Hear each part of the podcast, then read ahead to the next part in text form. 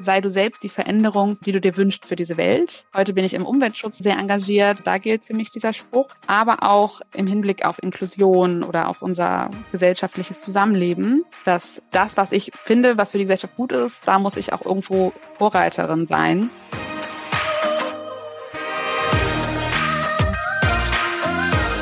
Herzlich willkommen zu dieser Folge deines Lieblingspodcasts Potenzialfrei. Stark mit Leserecht, Schreibschwäche und Rechenschwäche. Danke, dass du so treu diesen Podcast zuhörst. Dieses Gespräch darf ich mit Sonja führen. Sehr früh fiel auf, dass Sonja große Schwierigkeiten hat beim Lesen und Schreiben lernen. Die ersten Schuljahre waren traumatisch für sie, doch die ganze Zeit erhielt sie große Unterstützung von ihrer Familie und ging sehr schnell außerschulisch zur Lerntherapie.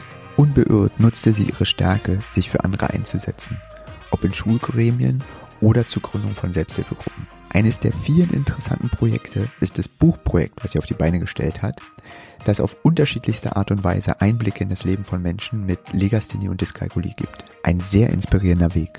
Apropos inspirierend, auch du bist ein inspirierender Mensch. Hallihallo Sonja, ich freue mich riesig, dass du Zeit hast, weil es war ja wirklich ein hartes Stück Arbeit, dass wir beide einen Moment finden, wo wir Zeit haben, ähm, ich freue mich riesig, mit dir reden zu dürfen. Ich habe schon von ganz vielen Seiten von dir gehört. Vielen Dank, dass du da bist.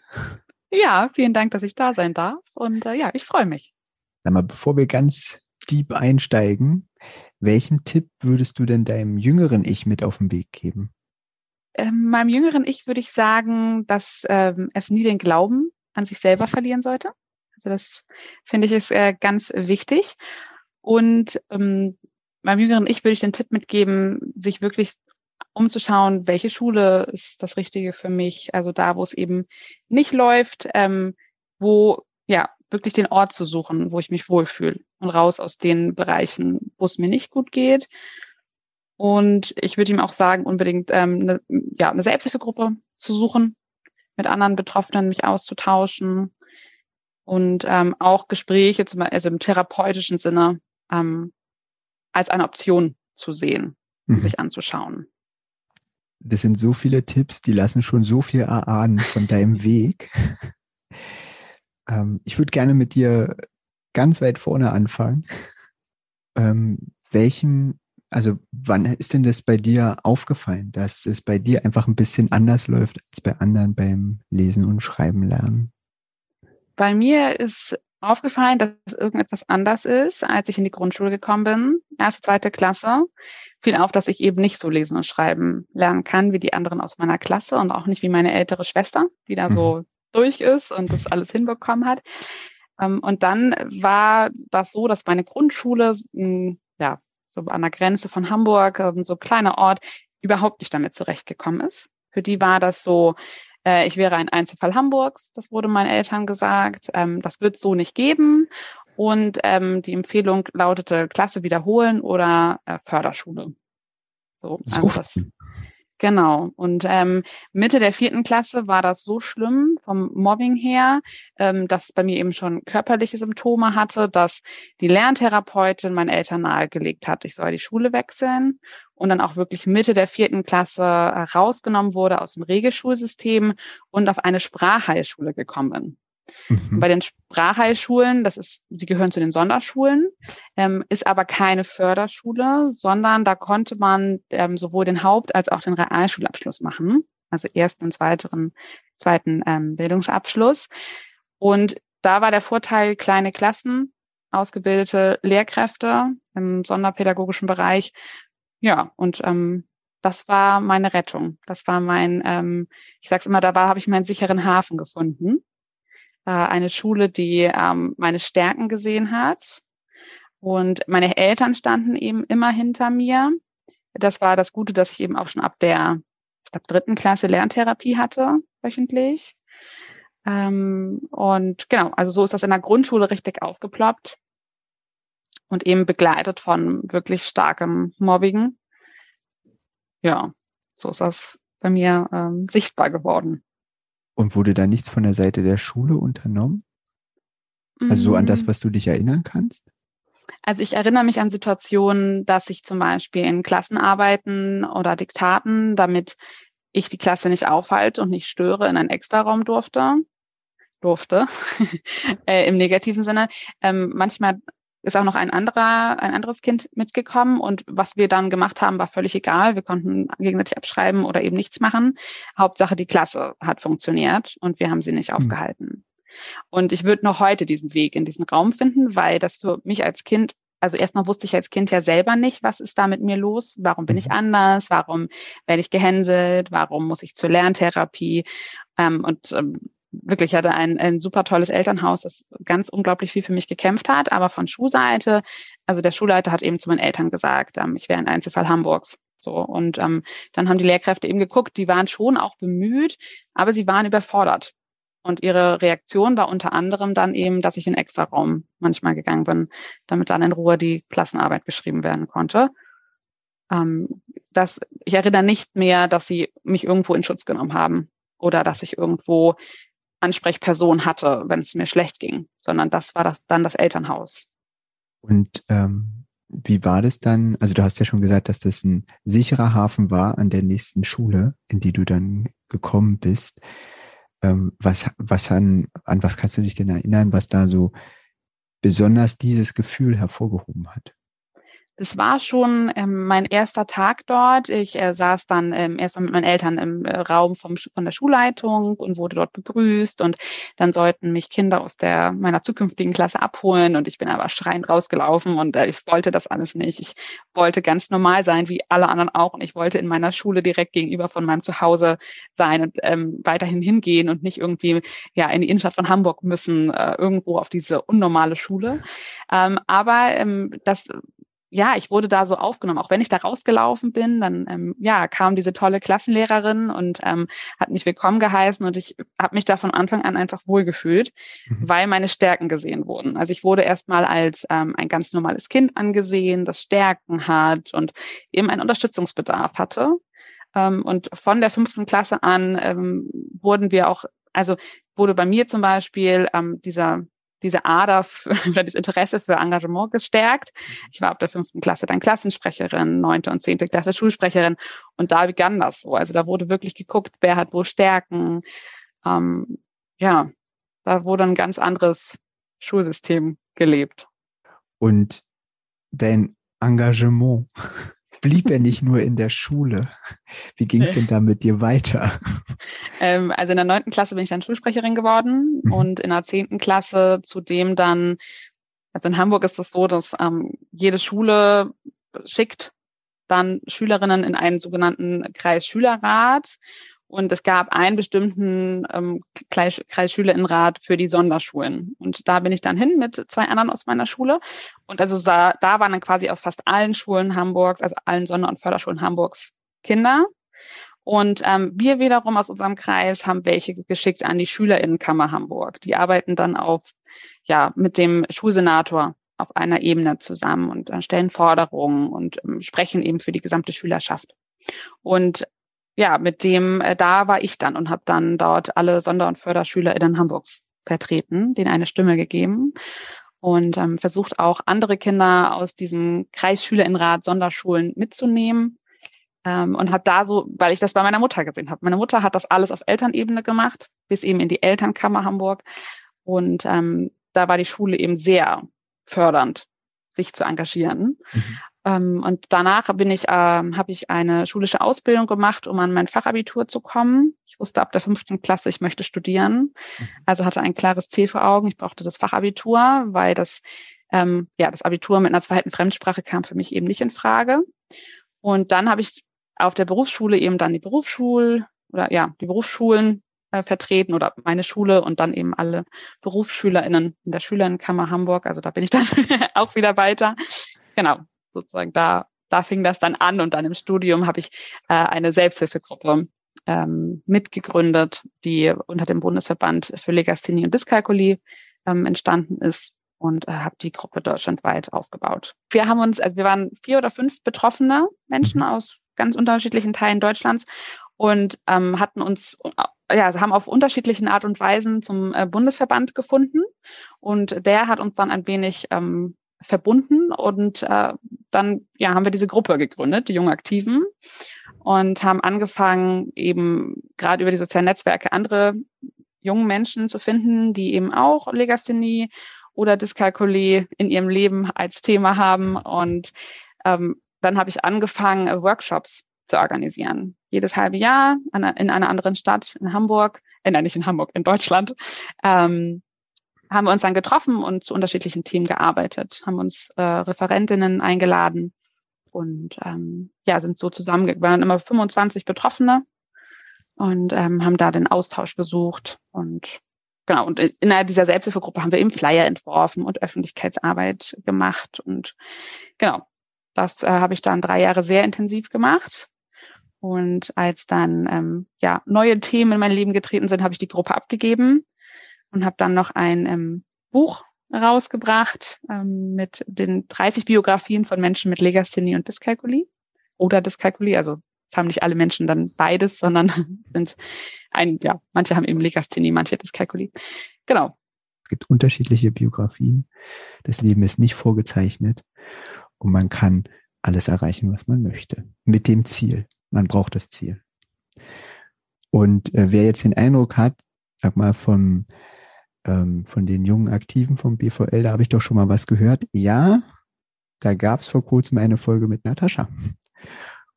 Und die ist ähm, gerade noch aktiv bei den jungen Aktiven des BVL. Äh, und jetzt habe ich die Person hier, die es gegründet hat. Ganz Oder genau. mitgegründet hat, die Gruppe. Das ist ähm, hervorragend. Ähm, mich würde ja interessieren, also es ist ja ziemlich schwierig, Menschen zu finden oder sagen wir nicht so einfach, Menschen zu finden, die betroffen sind äh, und dann offen ähm, über ihren Werdegang reden. Ähm, wie hast du das denn hinbekommen bei dem Buchprojekt?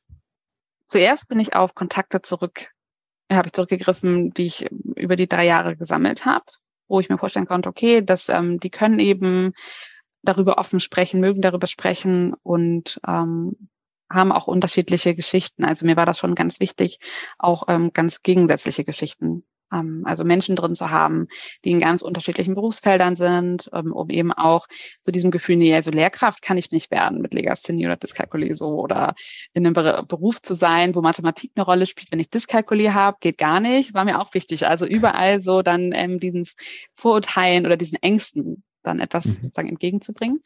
Oh ja, und dann bin ich über die sozialen Medien gegangen und habe auf einen Aufruf zum Beispiel bei Facebook in verschiedenen Gruppen ähm, gepostet, wo die Thematik eben auch Legasthenie und Dyskalkulie ist ähm, und habe da eben zu aufgerufen, mir eine, ja, wer da mitmachen möchte und ähm, gefragt, wer ja ein Teil dieses Buches sein möchte. Und dadurch sind dann auch ähm, ich, sind zwei oder drei Eltern auch, die da ihr schreiben. Gerade über ähm, bei zweien sind es ganz junge Kinder auch noch. Ähm, da haben dann die Kinder zum Beispiel was gemalt. Also es war jedem freigestellt in dem Buch. Ähm, man konnte malen oder schreiben. Ähm, es musste auch nicht ein Text sein. Es konnte auch meinetwegen ein Gedicht sein oder ein Liedtext oder so. Ganz so kreativ oder so vielfältig wurde es dann nicht, wie ich es mir am Anfang vorgestellt habe. Es wurde dann sehr viel geschrieben, ähm, aber auch ganz viel gemalt. Mhm. So, und ähm, genau, es ist eine ganz bunte Mischung, auch fast ausgewogen, Menschen mit Legasthenie und Menschen mit Dyskalkulie. Das fand ich auch ganz schön, weil doch die Dyskalkulie-Seite oft noch ähm, ja nicht so im Fokus steht in unserer Gesellschaft. Und ähm, genau, und jedem war auch freigestellt zu sagen, ich möchte keine Korrektur von meinem Text, mhm. weil ähm, ja in Schule wird alles korrigiert und alles wird rot angemarkert, was falsch ist. Und ich weiß es noch, wenn so meine Bachelor- oder Masterarbeit, das war am Ende immer gar nicht mehr so richtig mein Wortlaut. Das war zwar wichtig, dass dann auch gerade wissenschaftliche Arbeiten drüber geschaut wird. Aber mir war eben wichtig, dass so ein Herzstück des, des Buches ähm, die Individualität ist und dass, dass die Betroffenen das erste Mal das Gefühl bekommen, mein Text ist genauso richtig, wie er ist und so wie ich schreibe, ist es genau richtig. Und ähm, ein Teil von mir darf einfach mal nur so sein, wie er ist, weil er so halt richtig ist. Und das so oft werden wir versucht, äh, wird versucht, uns in irgendwelche Schubladen zu stecken oder uns irgendwie ähm, ja, irgendwas an uns zu verändern, damit es endlich normal oder richtig oder besser ist. Mhm. Ähm, aber dass es einfach auch mal gut ist, wie es ist. Genau. Und darüber, ähm, ja, das hat ziemlich viel Anklang gefunden. Also da, gerade darüber waren manche sehr dankbar und manche konnten das aber auch gar nicht ähm, stehen lassen, so wie sie es schreiben. Und die wollten unbedingt eine Korrektur. Und auch das ist genauso in Ordnung. Ich habe die Bücher so günstig gemacht, wie es überhaupt nur geht. Das, also sie sind relativ teuer, weil das Book on Demand ist. Also die werden halt erst gedruckt, wenn sie bestellt werden. Also kein Laden. Es war halt super schwierig, überhaupt jemanden zu finden, der das unterstützt. Ich habe es an ganz viele Verlage geschickt und die Resonanz war, es ist ein Nischenprodukt und ähm, das wollte keiner irgendwie jetzt äh, als Verlag rausbringen. Und ich bin dann an, ähm, an ähm, genau, also das DZB Lesen, das ist das Deutsche Zentrum für barrierefreies Lesen. Die haben den größten Teil und die Landesverbände Hamburg, Thüringen, genau, die beiden Landesverbände und genau die drei, die haben mir sozusagen das Geld zur Verfügung gestellt, dass ich eine Design, also eine wie heißt ja nicht Designerin, eine Grafikerin, die hat das, also die hat alles eingearbeitet und das Layout gemacht und das Logo entworfen. Ähm, mit meiner, also ich habe ihr halt immer gesagt, was ich so gern hätte und sie hat es dann so gemacht. Und ähm, ich konnte dadurch, ich weiß gar nicht mehr, 300 Bücher oder so ähm, kaufen äh, in Auftrag geben und ähm, habe dann erst bei jeder Person, die mitgemacht hat, hat drei Exemplare kostenfrei bekommen. Ähm, und die restlichen habe ich dann jetzt nach und nach immer mal werde ich kontaktiert von Betroffenen, die sich bedanken, für, also die sich oder nicht bedanken, sondern die Fragen haben zum Thema und wie ihr Leid klagen und ähm, oft verschicke ich sie dann und verschenke die dann. Mhm. Und äh, wenn das jetzt jemand aber online kauft, ich glaube, ich bekomme pro Buch 20 Cent oder so. Ähm, und das ist auf dem, ich sag mal, Projektkonto. Also es ist einfach ein extra Konto. Und wenn das mal, also das läppert sich halt super wenig zusammen. Ich glaube, jetzt sind wir bald bei 300 verkauften Büchern ohne die, die ich sozusagen in Auftrag gegeben habe, was ich schon super finde. Ähm, aber dabei kommt halt, eine, weiß ich nicht, ich glaube, sind da 120 Euro oder so.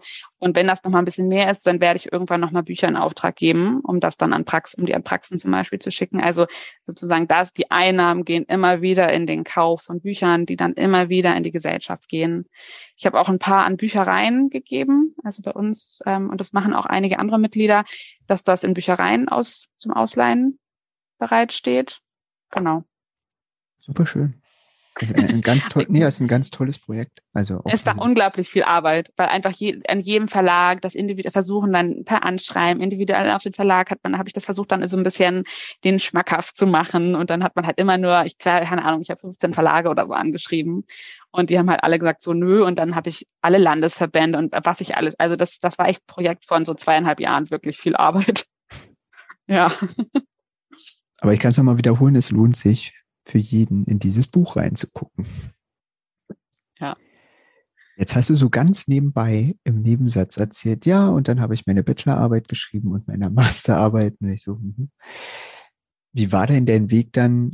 Also du hast gesagt, du hast die Ausbildung gemacht, ne, um dann das Fachabitur zu machen. Was hast du denn dann studiert? Und hast du da, also ging das dann einfach so cremig durch oder? Ähm, Genau, nach dem Fachabitur bin ich erstmal für ein Jahr nach Südafrika gegangen. Mhm. Trotz meiner jetzt äh, nicht so umfangreichen, super tollen Englischkenntnissen. Äh, also ich konnte mich verständigen, aber da jetzt zu arbeiten, ähm, war schon eine Herausforderung. Aber ich hatte das große Glück, ähm, dass ich während meiner Schulzeit ja, die ganz tollen Menschen begegnet bin, die auch engagiert waren, die mich ähm, noch in der zehnten Klasse zu meinem ersten Schüler Austausch mit nach Südafrika genommen haben. Wodurch so eine tiefe Verbundenheit zu dem Land entstanden ist, ähm, wodurch ich dann nach dem Schuljahr, also nach der Schule, ähm, für ein ganzes Jahr dort gelebt habe und äh, mir sehr viel Selbstvertrauen dadurch erarbeitet habe, weil ich mich da ja jeden Tag mit meinem Englisch äh, neu beweisen musste. Und ähm, genau, das war ganz gut.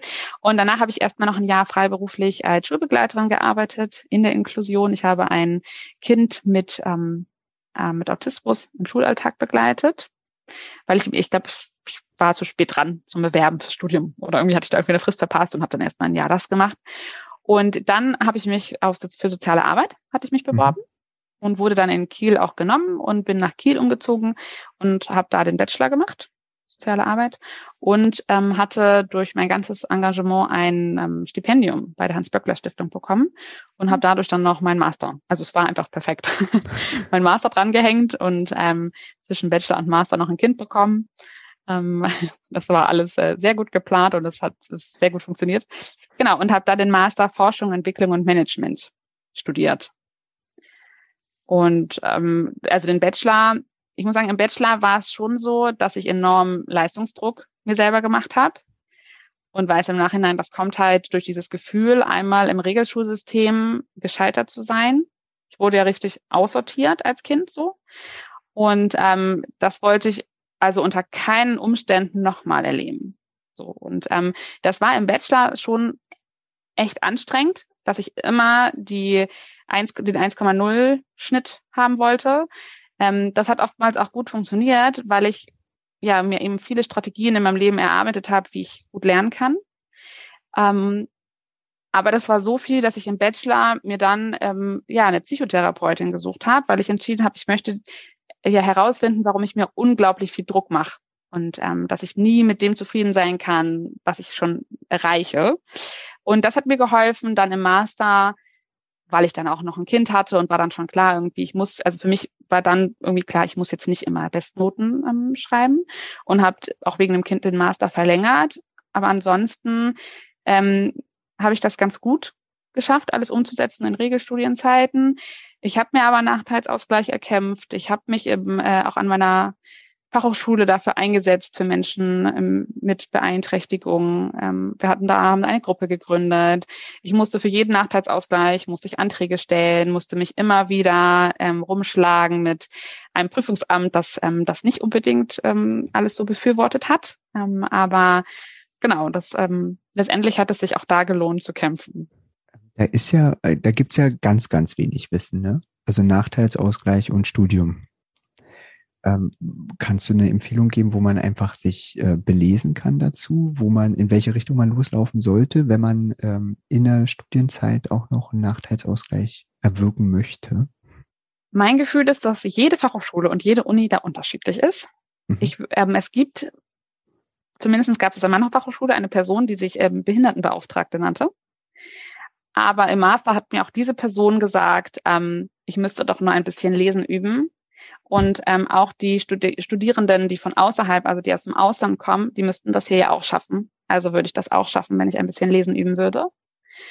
Ähm, und das war schon, das war hart, so von einer Person, die genau für mich eigentlich Ansprechpartnerin ist und ein Verständnis davon haben sollte, dass ähm, ich eben nicht nur ein bisschen lesen üben muss, ähm, und ähm, der habe ich auch nach meinem, äh, nachdem ich von der Fachhochschule dann meinen Abschluss hatte, habe ich dir auch geschrieben, wie äh, unglaublich schwierig ich ihre Äußerung finde. Das war mir wichtig, ähm, äh, wenn ich da raus bin, äh, das auch zu äußern, ohne dass das doch irgendwie Nachwirkungen dann für mich hat. Ähm, und ähm, deshalb, ich würde mich, also an den AStA kann man sich halt wenden, ne? also die, die, die Vertretung, ähm, die, die sich für einen einsetzen oder genau, und ich würde halt vornherein, es gibt immer eine Studienberatung, an die würde ich mich wenden, an die Behindertenbeauftragte. Ähm, vielleicht heißen die auch unterschiedlich. Also ich finde den Begriff zum Beispiel auch problematisch, aber also ich würde eben gucken, wer an der Hochschule oder an der, also an der Uni oder Fachhochschule zuständig ist für Menschen mit Beeinträchtigung. Das ist gut zu wissen. Also ja. Weil viele glauben ja, dass es dann irgendwann, ähm, dass es da keine, keinen Nachteilsausgleich mehr gibt. Hm, man muss ziemlich viele Nachweise bringen. Mhm. Ich musste mich dafür extra nochmal testen lassen zum Beispiel. Also man braucht ein aktuelles mhm. Attest, man muss irgendwie nachweisen. Und das ist aber sicherlich auch unterschiedlich von Hochschule zu Hochschule, was man dort vorweisen muss. Mhm. Ähm, aber es geht einfach darum, ähm, ich habe zum Beispiel auch schon auf jede Klausur, habe ich oben drüber geschrieben, äh, immer diesen Satz, ich bin ein Mensch mit Legasthenie. Ich habe mir Mühe gegeben, aber meine Rechtschreibung ist, wie sie ist. So einfach, weil ich mir immer vorgestellt habe, wenn so jemand, der diese ganzen Klausuren korrigieren muss, ähm, auch schnell mal denkt, boah, also die Person hat sich einfach keine, keine Mühe gegeben oder so. Mhm. Und dass es einfach ähm, für mich gut war, diese Klausur nicht abzugeben, nur so wie ich schreibe, sondern also ich brauchte mich auch nicht rechtfertigen, aber ich wollte Transparenz schaffen, aufklären und einfach zeigen, so hey, ähm, ja, ich habe mir Mühe gegeben und es gibt Menschen, die geben sich Mühe und trotzdem sieht das Schriftbild halt aus, wie es aussieht. Mhm. So mhm. einfach da genau, das war für mich äh, eine gute Lösung. Ja, spannend. Äh, ich habe meine akademische Laufbahn in England gemacht und äh, nicht in Deutschland und da lief es ein bisschen anders. Da habe ich das nur einmal gesagt, einmal wurde einmal alles eingereicht. Das wurde gar nicht in Frage gestellt. Ich hatte sofort Unterstützung mehr und die ganze Zeit. Und ich brauchte auch nicht ähm, einer Dozentin, einem Dozenten oder äh, irgendwas nochmal sagen. Und äh, ich hatte jetzt nur einmal in der Zeit äh, einen Spruch gehört auf einer Hausaufgabe. Äh, da stand auch was von wegen, äh, ich hätte mir da mehr Mühe geben können. Und das habe ich nur einmal gesagt und ähm, dann kam ganz viel Unterstützung von Seiten der Uni und dass das äh, so nicht geht und dass das gegen ja. die Statuten läuft, wie die Uni sich verhalten will. Und äh, der, der musste sich dann auch entschuldigen. Also richtig toll. Also ich habe auch von einem Dozenten, mit dem habe ich eng zusammengearbeitet, habe ich, hab eine Hausarbeit bei ihm geschrieben nach dem Kurs und der wusste, dass ich betroffen bin, hat mir erzählt, sein Sohn ist auch betroffen. Und ähm, hinterher war die Note nicht so, wie ich es erwartet habe und habe nachgefragt. Und die Begründung war, na ja, also mein Satzbau, der wäre halt nicht so toll. Und wo ich so dachte, also dein Kind ist betroffen, ähm, wir haben da ganz offen drüber gesprochen und trotzdem inhaltlich war es super und trotzdem kriege ich Abzugspunkte für irgendeinen Satzbau und das bei der Thematik einfach völlig egal ist. So. also ja, das äh, genau, da ist England doch äh, sollte als Vorreiter angesehen werden in der Hinsicht. Also zumindest die Uni. Also ich weiß nicht, ob das generell so ist, aber an der Uni ähm, ist das extrem. Das habe ich über England aber jetzt öfter gehört, dass die da besser aufgestellt sind. Ja. Wie ist denn dein Umgang heute? Mein Umgang heute. Mhm. Ich bin sehr offen, gehe ich damit um. ähm, also sowohl im Arbeitsleben als auch im Privaten. Ähm, ich denke, dass heute, also richtig, also bei mir wird nur noch davon gesprochen, dass ich Restsymptome zeige. Mhm. Ähm, nichtsdestotrotz, also Fremdsprachen sind nach wie vor nicht so meins. Ähm, also im Urlaub Englisch reden ist für mich kein Problem. Da sagt auch mein Mann, also du klingst doch wie, ähm, ne, das klingt jetzt irgendwie nicht irgendwie komisch oder so. Ähm, ich wüsste aber Englisch schreiben, also ich würde mir nie einen Beruf suchen, wo ich Englisch schreiben muss. Ähm, momentan arbeite ich in einer Schule und da ist es schon so, wenn ich weiß, es kommen Elterngespräche und auf Englisch, dass ich mir, dass ich das eben weitergebe ähm, dass ich damit aber ganz offen umgehe und das auch so begründe. Das ist einfach nicht meine Stärke und dafür bin ich, dafür bin ich auch in dem Beruf nicht ausgebildet, dass ich ähm, auf Englisch dann, ähm, also ich, ein einfaches Gespräch kann ich führen, aber ähm, pädagogisch arbeiten auf Englisch, das ist einfach nicht meins. Ähm, Im Privaten, also lesen, habe ich gar keine Probleme mehr.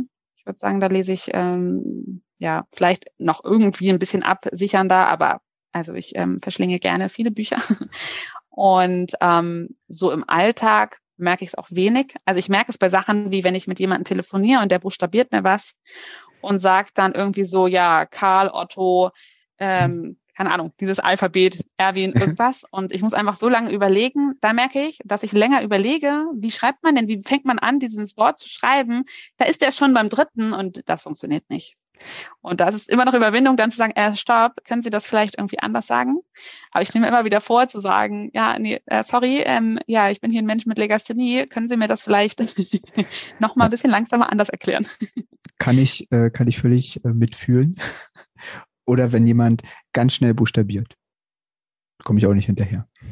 Ja, genau. So und ähm, ich merke das schon noch in der Schule manchmal, wenn ich was an die Tafel schreiben soll, ähm, dass ich, aber da, dagegen wehre ich mich gegen das negative Gefühl, oh Gott, so äh, ist das jetzt richtig, so, sondern ähm, dass ich gerade denke, wenn die Kinder dann bei mir einen Rechtschreibfehler entdecken würden, dass ich dann ins Gespräch gehen möchte. Ja, stimmt, super, vielen Dank, gut hast du aufgepasst ähm, und äh, das auch transparent halte, weil ich weiß, dass einfach in fast jeder Klasse mindestens ein Kind sitzt, das irgendwie betroffen ist sagt man so im Durchschnitt. Und ähm, dass es etwas ist, wo wir ganz drüber, offen drüber reden müssen, dass auch jeder Mensch irgendwo ähm, mal einen Fehler macht, dass das völlig normal ist. Genau, aber sonst in meinem Alltag, ähm, also bei unserem Kind ähm, gucken wir auf Vorzeichen in einem ganz minimalen Ausmaß, einfach weil das eben auch vererbt werden kann. Da haben wir eben früh dann zum Beispiel mit dem Kinderarzt das einfach mal angesprochen und da guckt man dann beim Hören, beim Hörtest, beim Sehtest und so auf so ein paar Sachen, aber da sind zum Beispiel gar keine Anzeichen zu sehen. Und so bei mir selber abgesehen von der Fremdsprache und so muss ich sagen, dass ich einfach weiß, dass die Lerntherapien bei mir unglaublich viel gebracht haben. Also da bin ich sehr dankbar, dass ich das über viele, viele Jahre intensiv, auch wenn ich es als Kind nicht wollte, aber genießen durfte. genau. Ähm, ja, also ich bin einfach offen und rede gern auch in den sozialen Medien darüber. Ähm, gerade wenn ich irgendwo was kommentiere und dann kommt so ein Satz zurück wie, naja, du solltest erstmal irgendwie schreiben lernen oder so. Das kommt jetzt bei mir nicht so oft. Ich weil mein, mein Schriftbild inzwischen auch ganz gut ist ähm, im Deutschen. Ähm, aber auch wenn ich das sehe, dass jemand anders so angegangen wird, immer ein Zitat, äh, nicht ein Zitat, also einfach ein Spruch von mir kommt so, oder dass ich darauf hinweise, so, hey, ähm, ja, dass das irgendwie nicht sein muss und dass es einfach Menschen gibt, der da ähm, ja einfach mehr Unterstützungsbedarf haben oder einfach äh, ja anders schreiben. Genau. Ein total ähm, motivierender, inspirierender Lebensweg. Danke. Eine Sache möchte ich vielleicht noch anmerken ähm, zu dem Punkt, ähm, wo stehe ich heute oder wie ist mein Umgang heute.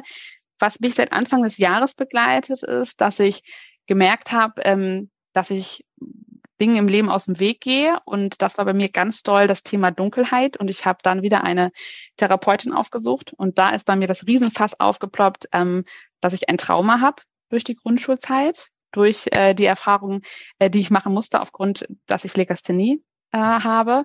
Und ähm, das ist eigentlich auch so das, wo ich denke, was ich weitergeben möchte, dass einerseits ähm, vielen mehr Menschen klar wird, was das, was wir oder der Umgang, den wir mit anderen Menschen pflegen, was das auch aus, an Auswirkungen hat.